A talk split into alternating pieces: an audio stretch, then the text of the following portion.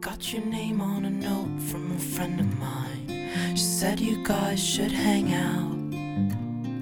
I don't know where she gets all her bad ideas, but that's how it turns. 嗨，各位同学，大家好，我是阿老师，欢迎大家来到今天这一期的英语口语每日养成。今天的话呢，我们来学习的台词来自于《Desperate Housewives》Season One Episode Thirteen《绝望的主妇》当中呢第一季第十三集。来看一下今天我们要来学习的台词。John and I made a clean break. I think it's best that we just keep our distance. John and I made a clean break. I think it's best that we just keep our distance. Please. John and I made a clean break. I think it's best that we just keep our distance. John 和我已经一刀两断，我觉得我们还是保持一点距离比较好。John and I made a clean break. I think it's best that we just keep our distance. 在这段台词的朗读过程当中呢，有几点我们需要注意一下。首先呢，and 和 I 可以连读，就会变成 and I。and I，然后呢，made a 可以连读，就会变成 made a made a best that 碰到一起的时候呢，有一个不完全失去爆破的现象。just 和 keep 碰到一起的时候呢，有一个完全失去爆破的现象，可以读成 just keep just keep。 Helen, uh, what are you doing here? Hello, Gabrielle. I don't believe you've met my husband, Bob. Hi. So nice to meet you. Um, we uh, came to talk to you about our son. I haven't seen John in weeks. He's called and left messages, but I haven't returned any. It's over, I swear. We're not here about that. We need you to do something for us. Oh, okay. John surprised us last night when he announced he was turning down his college scholarship. Instead, he's decided to expand his gardening business, mow lawns full time. What, uh, why would he do that? We don't know why. Do you think we'd be talking to you if we did? You'll have to forgive my wife. She's still upset over the whole, um, Statutory rape thing. Helen. What do you want me to do? He's refusing to talk to us. If you could just convince him that he's making a big mistake. John and I made a clean break. I think it's best that we just keep our distance. Please. Last week he turned 18 and moved out of the house. We're stuck. I'm sorry. I'm I, I'm so sorry. I just can't handle this right now. I have my own personal things going on. My life is falling apart. I don't care. Helen.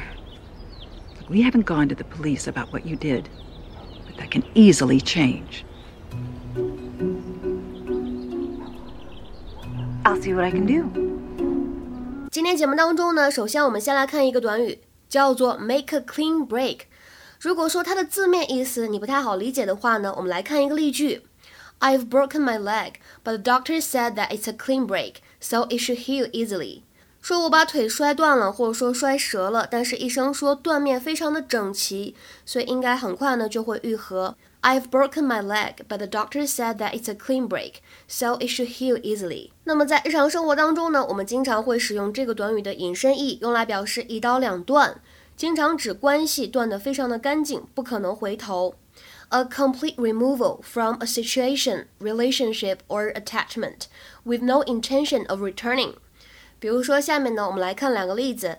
After spending years in an emotionally abusive relationship, Patrick finally decided to make a clean break and leave his girlfriend. 在深陷折磨人的感情几年之后呢，Patrick 他终于决定和他的女朋友分手，一刀两断。After spending years in an emotionally abusive relationship, Patrick finally decided to make a clean break and leave his girlfriend. 那么再比如说，She wanted to make a clean break with the past and start again. She wanted to make a clean break with the past and start again. 她呢想和过去彻底告别，重新开始过新的生活。那么今天呢，我们在节目当中还要再提到一下刚才视频对话当中出现的 "We're stuck"。We're stuck. 那么其实公众号当中呢，我们之前出现过类似的例句，但是呢，那会儿我们讲的是这个交通堵塞的状况，比如说 "We get stuck in the traffic jam." We get stuck in the traffic jam，就是说我们堵在路上了，或者呢，你也可以说 We are stuck in the traffic jam，就是指的是我们碰到了交通堵塞，然后动弹不得。那么结合我们今天上下文的这样一个环境，你来想一想，这个地方呢，其实它并不能够翻译成我们被卡住了，应该是使用的是一种引申义，表示的是 in a difficult situation，就是在一种比较艰难、比较麻烦的境况下，就指的是我们束手无措，我们无计可施。所以这里的 we're stuck 可以翻译成我们束手无措，或者说呢，我们无计可施。下面呢，来看一下这样一个例子。We'd be stuck if your sister hadn't offered to come round and look after the children tonight. We'd be stuck if your sister hadn't offered to come round and look after the children tonight. 要不是你姐姐或者说你妹妹提出帮忙，今天晚上呢过来照看孩子们，咱们俩呢可真就束手无措了。今天的话呢，请同学们尝试翻译一下下面这个句子，并留言在文章的留言区。Making a completely clean break with the past, the couple got rid of all their old furniture. Making a completely clean break with the past, the couple got rid of all their old furniture. OK，那我们今天节目呢就先讲到这里了，期待各位同学的语言发言，拜拜。